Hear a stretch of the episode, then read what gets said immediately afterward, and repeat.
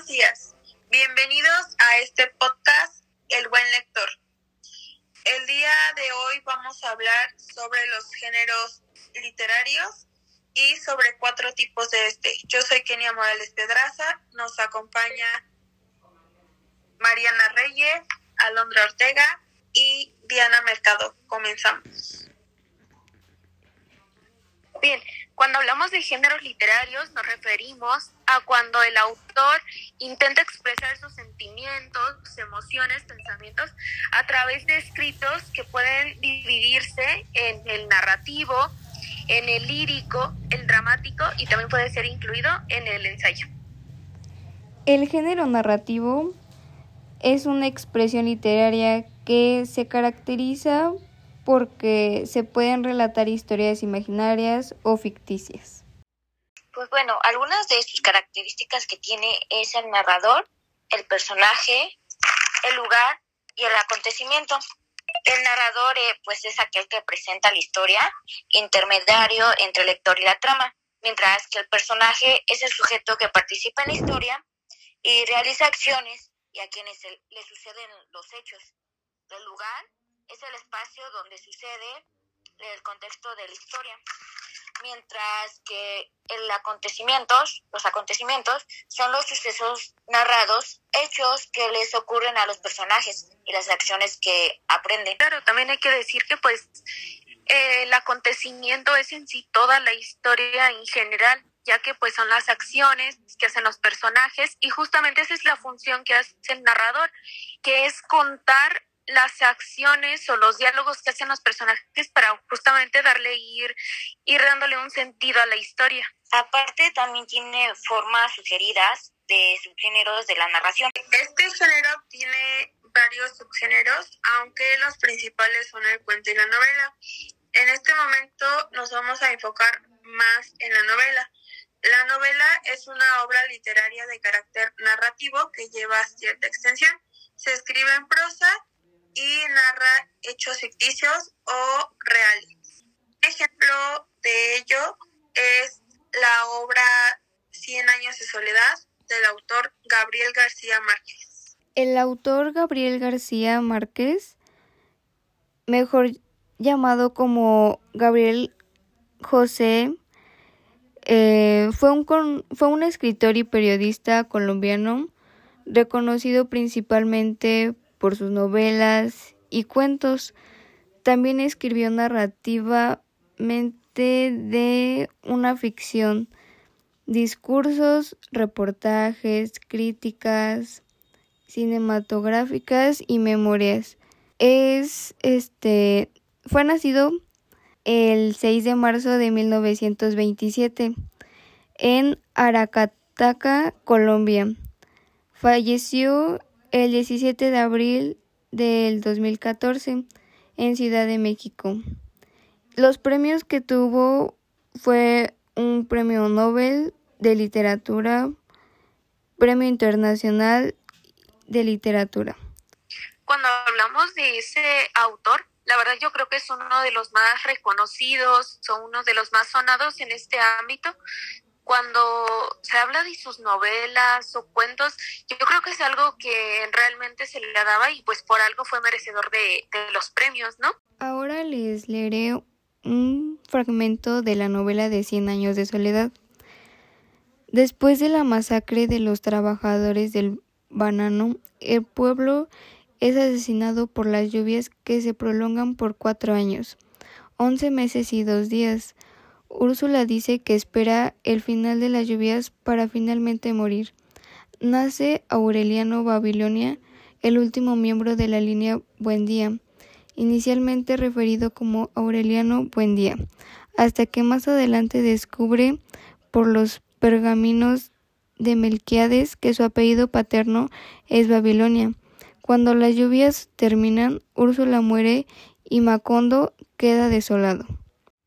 El libro narra la historia de la familia Buendía a lo largo de siete generaciones en el pueblo ficticio de Macondo. Entre la boda de José Arcadio Buendía como Amelia Aguarán hasta la maldición de Aureliano Babilonia. transcurre todo un siglo, cien años de soledad para una estirpe única, fantástica, capaz de fundar una ciudad tan especial como Macondo y de engendrar niños con cola de cerdo. Ahora les vamos a hablar un poco de los personajes. Bueno, pues los personajes eh, se dividen por generaciones. En total son siete generaciones. En la primera generación tenemos a José Arcadio Buendía, que es el patriarca de la familia Buendía y fundador de Macondo. Úrsula Iguarán es la prima y esposa de José Arcadio Buendía, además de ser el motor espiritual de la familia y en su cabeza económica. Después está la segunda generación. Ahí está José Arcadio, es el primer hijo de Úrsula Iguarán y José Arcadio Buendía. Tiene una gran fuerza de voluntad heredada de su padre y una forma de ser impulsiva. El coronel Aureliano Buendía es el segundo hijo de la familia y la primera persona que nace en Macondo. Y luego está Amaranta, es la hija menor de José Arcadio Buendía. Amaranta creció en compañía de Rebeca. No obstante, sus sentimientos por su hermana adoptiva cambiaron ante la aparición de Pietro Crespi, ya que ambas se interesan en él durante su adolescencia y nace una rivalidad entre ellas. Y después está Rebeca, la cual es una niña huérfana que llega a Macondo desde Manaure en compañía de unos traficantes de pieles, cuando ella tenía 10 años tras perder a sus padres. Después en la tercera generación está Arcadio, hijo de Pilar Ternera y José Arcadio hijo. Sin embargo, él siempre pensó que sus padres eran José Arcadio Buendía y Úrsula. Aureliano José es el hijo de Pilar Ternera y el coronel Aureliano Buendía. Los 17 Aurelianos, durante sus 32 guerras civiles, el coronel Aureliano Buendía tiene 17 hijos con 17 mujeres diferentes, con cada una de las cuales él está solo por una noche. En la cuarta generación está Remedios, la Bella. Remedios es la hija de Arcadio y Sofía de la Piedad. Heredó una la, la belleza de su madre. Es la mujer más hermosa del mundo. José Arcadio II es el hermano gemelo de Aureliano II, hijo de Arcadio y Santa Sofía de la Piedad. Aureliano II de los dos hermanos, Aureliano II es el más bullicioso e impulsivo, como todos los José Arcadios de la familia. Luego en la quinta generación está Renata Remedios, Meme, eh, se conoce así, la cual es la primera hija de Fernanda y Aureliano II. José Arcadio, llamado igual a sus predecesores, de acuerdo con la tradición familiar, tiene la personalidad de los arcadios anteriores. Este es criado por Úrsula, quien quiere que se convierta en papa, para lo cual fue enviado a Roma. Y Amaranta Úrsula es la hija menor de Fernanda y Aureliano II. Luego en la sexta generación está Aureliano Babilonia, el cual es el hijo de Meme y Mauricio Babilonia. Este es enviado a la casa y escondido del resto del mundo por su abuela Fernanda. Y pues ya en la séptima y única generación está Aureliano, es hijo de Aureliano, de Aureliano Babilonia y su tía Amaranta Úrsula, que nació con la cola de cerdo, tal y como Úrsula pronóstico que ocurriría y representa el final de la familia Buendía. Cuando hablas de los personajes y que solamente no se basa en un solo contexto, sino que son diferentes, por también por la diferencia de generaciones, no solamente abarca una, dos, sino que son varias y también nos expone diferentes puntos de vista, ya que como son diferentes épocas, pues también va cambiando mucho el pensamiento y el contexto en el que pues se desarrolla todo. Eh, aunque también pues varios personajes que son secundarios conforman parte esencial de la historia, ya que también pueden cambiar o variar un poco el rumbo de la circunstancia o del contexto que va a llevar en sí la novela. Los personajes secundarios de esta obra son Remedios Moscotes, es la hija menor del corregidor del gobierno conservador en Macondo, don Apolinar Moscote. Es una preciosa, ni, preciosa niña de ojos verdes y piel de lirio de apenas nueve años. Fernanda del Carpio es la cachaca de la historia, de carácter oscuro, triste, afectado y caprichoso, con ínfulas de grandeza y de pertenecer a la realeza. Prudencio Aguilar es un hombre que habitaba en el antiguo pueblo de José Arcadio Buendía, fundador de Macondo. Surgió un pleito entre los dos durante un evento de pelea de gallos a causa de que Úrsula tenía miedo de, de embarazarse de José Arcadio Buendía. Melquiades es uno de los gitanos que visita Macondo cada año en el mes de marzo, trayendo elementos de diversos lugares y vende muchos nuevos inventos, incluyendo dos imanes. Pilar Ternera es una alegre, sabia y decidida mujer que llega a Macondo junto a sus padres en la expedición que funda el pueblo. Santa Sofía de la Piedad es la mujer de Arcadio, no es su esposa ya que nunca se casaron, nunca se casaron. Hija de un tendero, se vuelve la amante de Arcadio a petición de Pilar Ternera. Nicanor Ulloa y Rebeca Montiel son los padres biológicos de Rebeca Buendía. Sus restos se encontraban en un talego de lona que traía Rebeca cuando llegó a Macondo. Son enterrados junto a la de Melquiades. Y Pietro Crespi es un músico italiano quien llega a instalar la pianola que animaría la inauguración de la Casa de los Buendía. Usa un lenguaje connotativo que es diferente al literal, polisemia y algunas figuras retóricas. Eh, en esta maravillosa novela está llena de recursos literarios y de cierta complejidad cronológica que mantienen siempre vida a la, de la atención del lector. Algunas son la metáfora, el simil, hipérbole, y la elogia.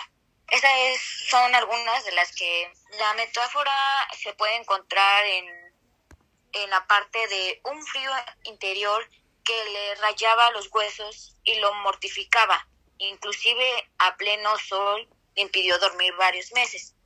Y el simil lo podemos encontrar en la parte de Amaranta, Úrsula fue cerrando los dedos como un molusco.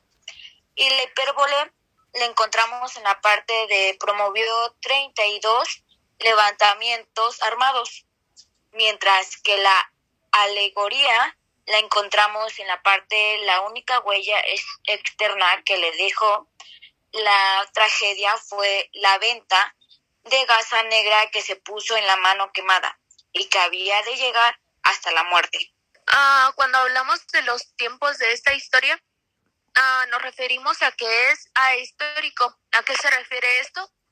Pues que como tal no lleva un orden cronológico, sino que hace saltos al presente y al pasado, así en toda la historia. Eh, ya se puede dar a conocer debido al, al título de la obra, que son 100 años. Un ejemplo de sus tiempos es muchos años después que esté en futuro frente al pelotón de fusilamiento que es el presente, el coronel Aureliano Buendía había de recordar aquella tarde remota que ya es pasado en que su padre lo llevó a conocer el hielo. El género es narrativo y subgénero realismo mágico. El tipo de narrador es historiador omnisciente. Dentro de la novela existen diferentes formas de narrar. entre las que está lo cómico, el humor, la parodia y la ironía. En sus aspectos coloquial o literario, el lenguaje tiene en Cien años de soledad una función general de aislamiento más que de comunicación. En conclusión, como mi opinión sobre la novela de Cien años de soledad, para mí, bueno, me pareció una novela estupenda, ya que la historia que cuenta y sus personajes se mueven con toda naturalidad entre la fantasía y la realidad, confundiéndose la una con la otra. Los personajes poseen caracteres muy bien definidos. Todos tienen su punto de mayor o menor excentricidad e incluso de comunicación. Bueno, el género lírico. Ah, se cree que nació en Grecia en aproximados el 323 a.C. Se le puede considerar una poesía y también viene de la liria, que es un instrumento. También de ahí proviene el nombre. Puede ser cantada o solamente basado en música. La época fue en Roma, la Edad de Oro. Eh, voy a hablarles acerca de la elegía, que es uno de sus subgéneros. Este, tenemos como ejemplo Solón de Atenas, elegía a las musas. Su autor es Solón, que fue un poeta, reformador político, legislador y estadista. Él es estadounidense y fue considerado uno de los siete sabios de Grecia. Hay que recordar que él gobernó en una época donde hubo varios conflictos, nació en Atenas y falleció en el 560 a.C. Eh, son pensamientos relacionados. Ah, cuando hablamos de la trama acerca de la elegía de las musas, eh, defiende un carácter unitario, es decir, que es una plegaria. Como tal, no lleva o no cuenta una historia, sino que es una serie de sucesos, ya que recordemos que una elegía es una lírica, que es un poema de lamentación. Consiste en lamentar cualquier causa, tipo, y solamente es justamente eso, lamentarse. En la primera parte pide la prosperidad, la plegaria, amplía sobre las acciones humanas y también sus consecuencias, ordena pensamientos y también comienza con una plegaria que pide una buena vida y no necesariamente tiene que incluir algo material. Es una petición, habla sobre la buena conducta, y también diferentes problemas que se van desarrollando a lo largo de la historia. Muestra por mayoría en los versos 5 y 6 aproximadamente. Eh, los personajes. Se habla de Zeus. Es una referencia y también a su hija que ahí se, se narra como Dique. Dique tenía una conducta algo desviada y también eh, nos muestra cómo uno puede aprender, pero cuando no aprende por las cosas buenas, sino que aprende sufriendo. También habla sobre la riqueza sin límite y la piedad. Los personajes son las musas, que es prácticamente eh, el ejemplo o lo que nos da a entender acerca de todos.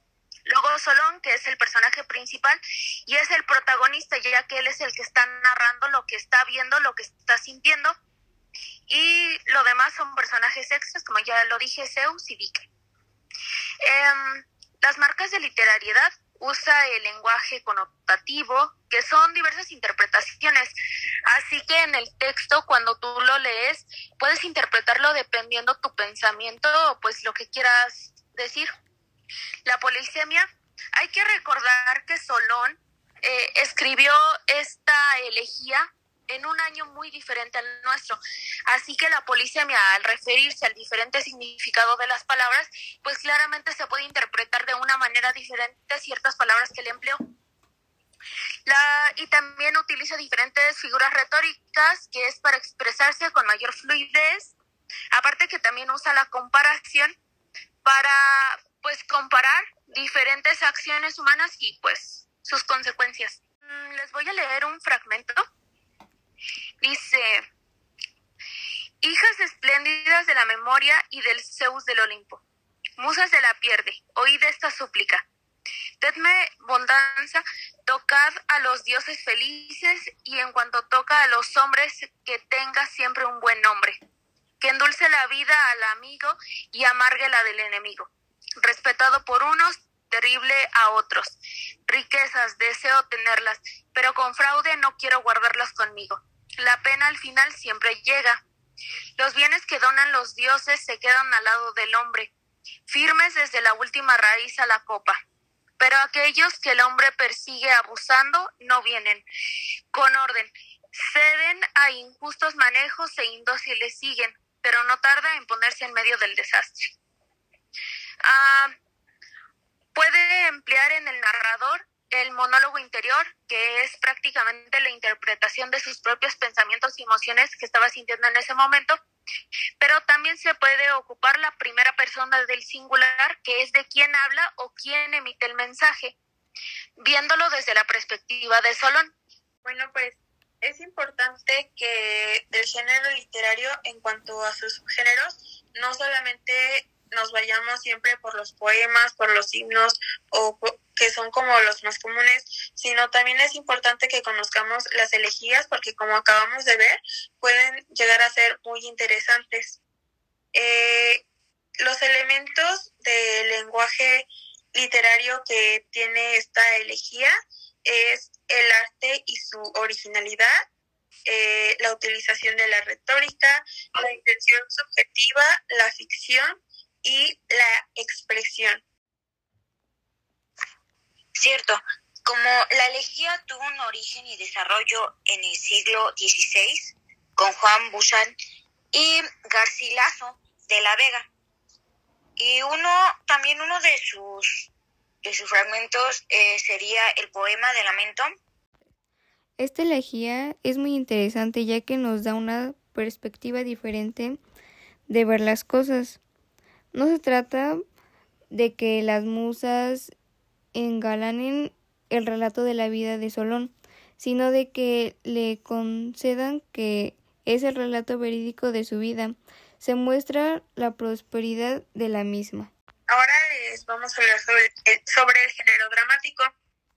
El género dramático es el género que representa algún episodio o conflicto de la vida de los seres humanos por medio del diálogo entre los personajes.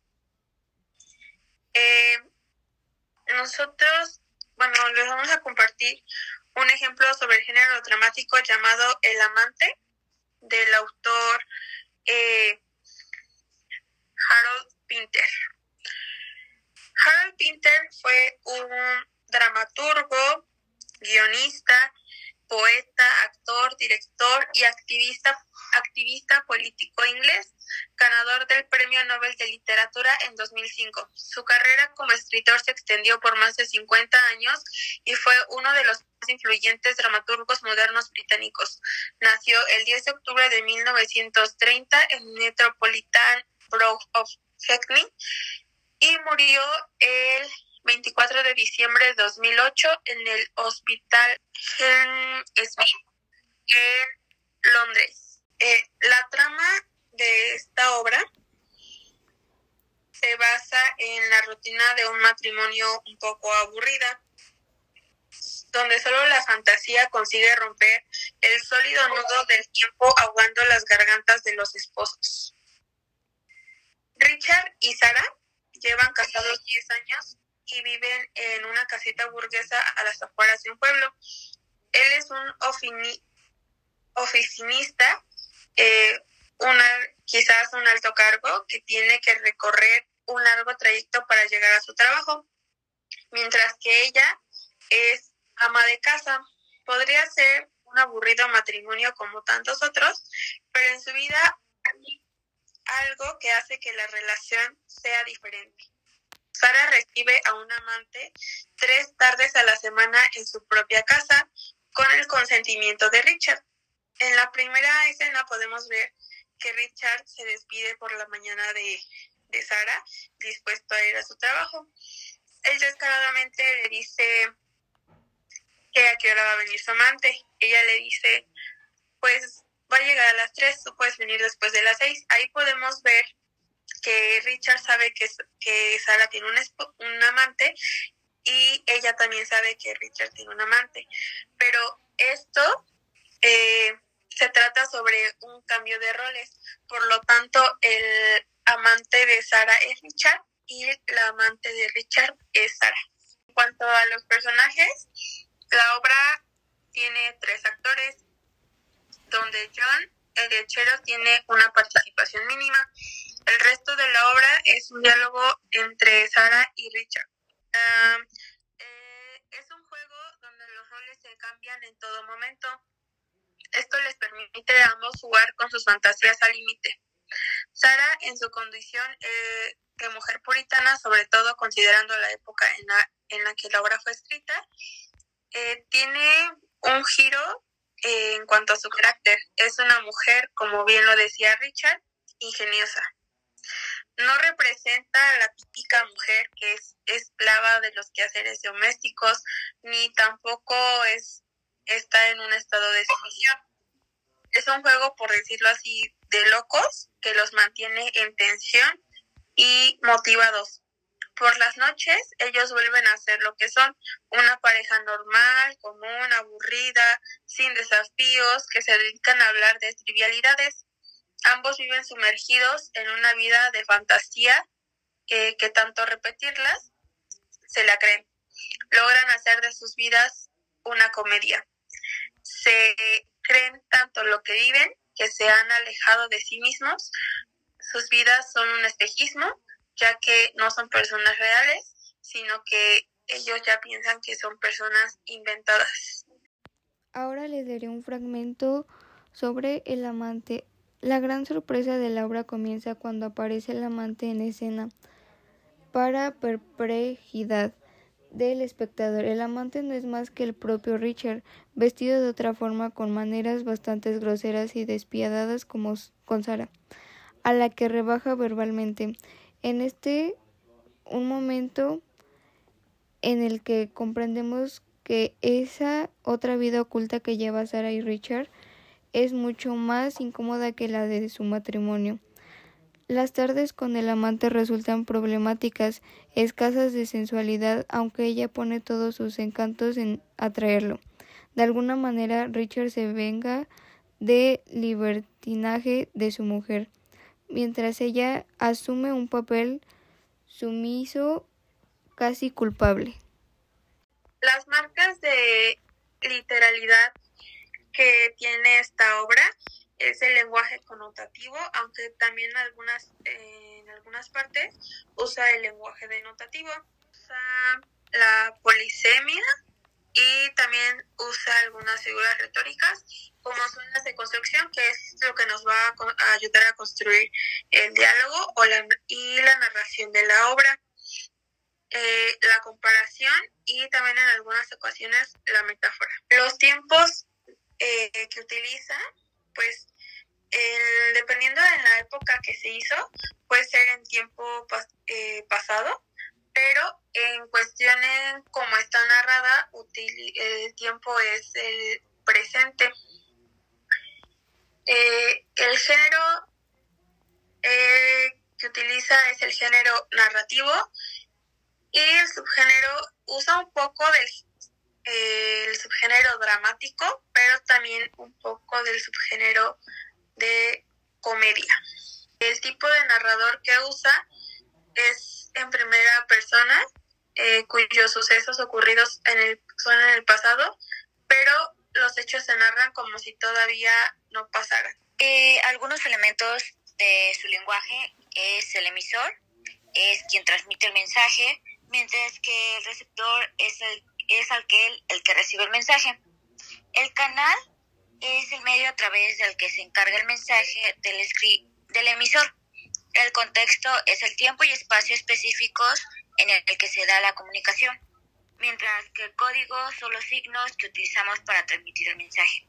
En mi opinión, la obra es bastante interesante ya que refleja cómo las personas usan su ingenio para no creer o salir de la rutina que todo lo mata.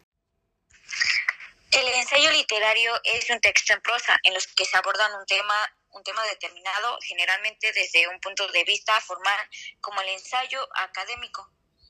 Eh, algunas de sus características es deductiva o analizante, inductiva o sintetizante, encuadrada, mientras que el autor de la obra El laberinto de la soledad es Octavio Paz,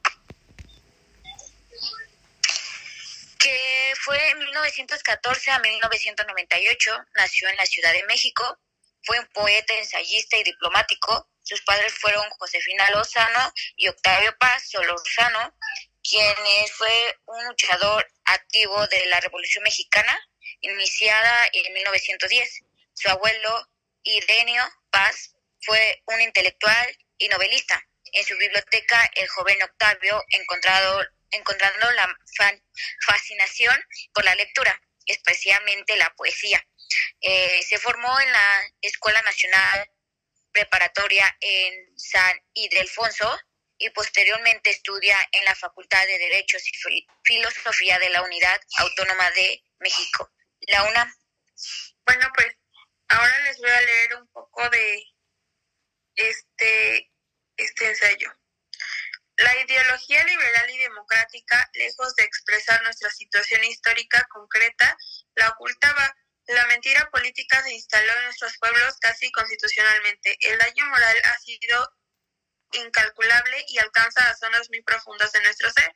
Nos movemos en la mentira con naturalidad. Durante más de 100 años hemos sufrido regímenes de fuerza al servicio de las oligarquías feudales, pero que utilizan el lenguaje de la libertad. Esta situación se ha prolongado hasta nuestros días. De ahí que la lucha contra la mentira oficial y constitucional sea el primer paso de toda tentativa seria de reforma. Este parece ser el sentido de los actuales movimientos latinoamericanos, cuyo objetivo común consiste en realizar de una vez por todas la independencia, o sea, transformar nuestros países en sociedades realmente modernas y no en meras fachadas para demagogos y turistas. En esta lucha nuestros pueblos no solo se enfrentan a la vieja herencia española, sino al dictador, al jefe con la boca en en de fórmulas legales y patrióticas, ahora aliado a un poder muy distinto al viejo imperialismo hispano, los grandes intereses del capitalismo extranjero.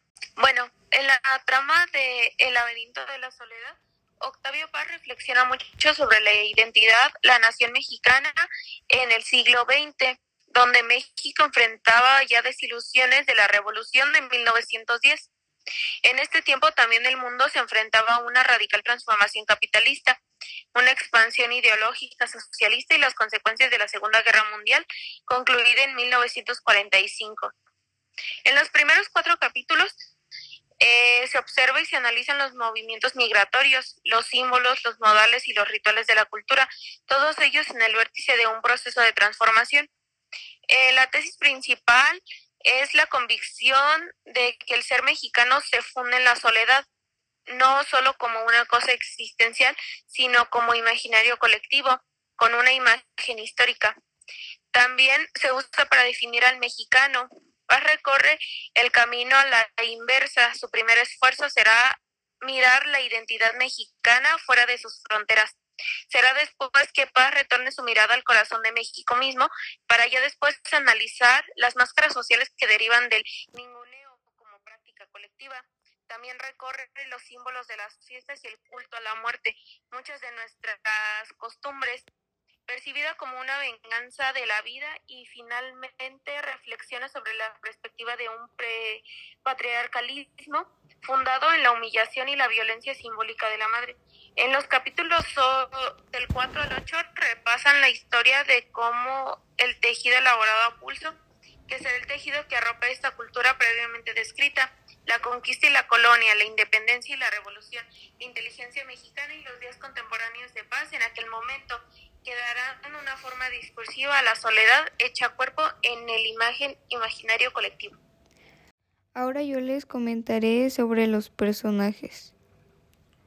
El mexicano es el protagonista de El laberinto de la soledad. La mexicana es la mujer mexicana del hombre mexicano por el modo en el, que se la ve como un ser de naturaleza pasiva y abierta. El Pachuco. Eran jóvenes de origen mexicano que vivían en el territorio estadounidense fronterizo con México. La Malinche, también conocida como Doña María Marina, fue una mujer nahua que se convirtió en Tenochtitlan en intermediaria de Hernán Cortés, con quien tuvo uno de los primeros hijos mestizos surgidos de la conquista, Cuauhtémoc. Fue el último jefe mexica antes de la toma de Tenochtitlán por Cortés. Moctezuma. Fue un emperador que interpretó la llegada de los españoles como el fin del ciclo cósmico del imperio azteca. Hernán Cortés se destaca por haber liberado la conquista de México, que significó el fin del imperio azteca y la creación de la Nueva España. Emiliano Zapata.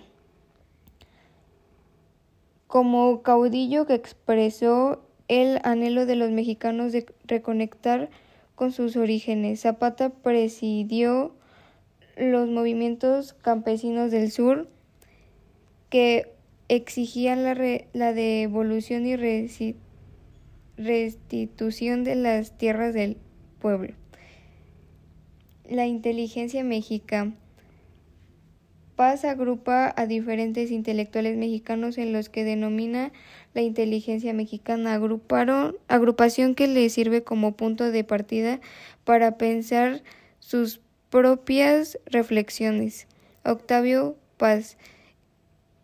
El ensayista no ocultó la primera persona del singular para demontar que el laberinto de la soledad es, ante todo, una reflexión personal que se ve afectada por las vivencias particulares de su autor. Y pues tiene predominio de la función poética que es el lenguaje literario, no es el cual no se delimita una comunicación de ideas, sino que tiene el propósito de tratar de influir en el estado de ánimo del lector para que vibra emociones y sentimientos. Tiene también el subgénero de la paradoja. Es una figura retórica más frecuente en, en el laberinto de la soledad. En las fiestas del mexicano se pone un disfraz en la vez de en vez de esconderlo, revela su verdadera cara. El orden coloquial es paradójico porque es al mismo tiempo un sistema cerrado que tras, trasplanta al hispanoamericano a la apertura renacenista hacia la creación original. El narrador que utiliza es en primera persona del plural, eh, ya que Octavio Paz es quien da su punto de vista para incluirse dentro de la caracterización del mexicano. El tiempo de la obra es en el inicio del libro, que eh, tiene una reflexión y biografía, una mezcla siempre fascinante y sin rebajar para nada la importancia de la tesis del libro. Quisiera ahora subrayar la impaciencia por salir de, la, de las tinieblas y la urgencia por analizar el el destino individual de este individuo llamado Octavio Paz, lo cual lo llevaba a examinar el destino de su país. Lo veo como una versión más del viaje del hombre hacia la luz. Es inevitable en un contexto así recordar la caverna platónica, la alegoría o el mito de la caverna eh, Octavio Paz sale de la caverna, la cual sería o representaría la cultura aislada, encerrada, a la que él precisamente después se, de haber visto la luz. De sus elementos sería que el género es ensayo, la configuración y el contexto es a la paz, a a Paz le interesa reflexionar sobre la situación de México y sobre el carácter del mexicano contemporáneos a la escritura de sus ensayos en 1950 y repone parte de la historia de México poniendo el foco a la conquista, la colonia, la independencia y la revolución. El tono y estado de ánimo es el cual predomina el tono reflexivo del ensayo en el que las marcas de, de la subjetividad señalan la preocupación del autor por los temas que luego convocan, mientras que los protagonistas y antagonistas es en México y en mexicano son las figuras protagonistas del laberinto de la soledad. No hay un antagonista concreto.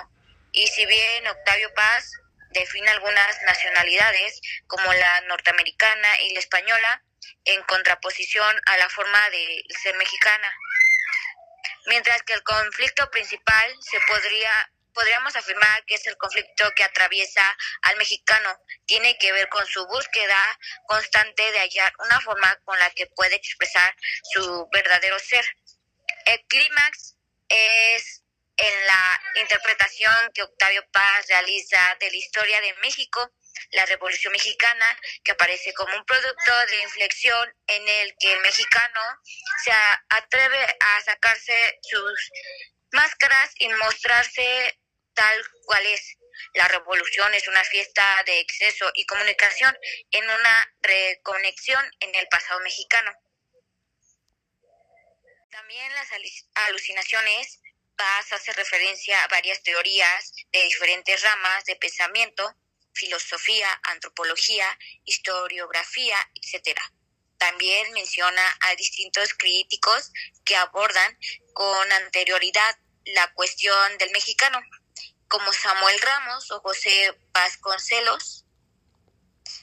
También alude a cuestiones culturales propias de México, como el calpulli, o el uso despectivo del término malichista.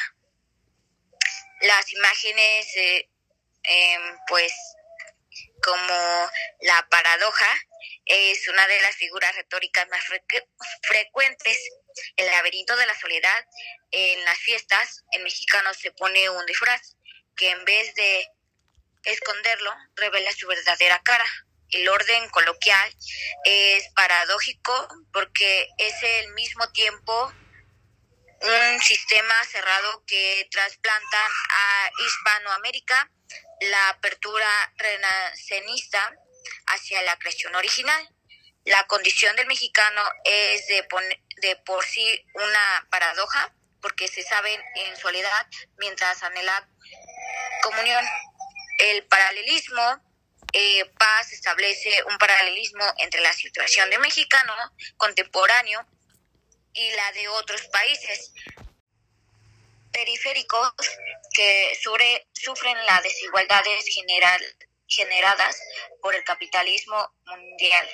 No, al leer este tipo de ensayos podemos ver la visión que nos quería dar Octavio Paz acerca de cómo somos como mexicanos y que realmente no debemos de avergonzarnos de dónde venimos o de nuestras raíces, nos da una nueva visión.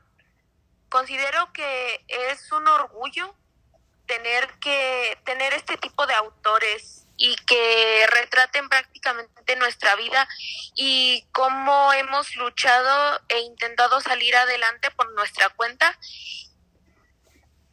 ah, y apoyándonos como mexicanos. Hasta acá el episodio de hoy. Gracias por acompañarnos en este rato. Nos seguimos escuchando hasta la próxima. Yo soy Kenia Morales y esta es mi voz. Soy Alondra Ortega Urbina y esta es mi voz. Soy Ana Paula Mercado Pérez y esta es mi voz. Soy Mariana Reyes y esta es mi voz.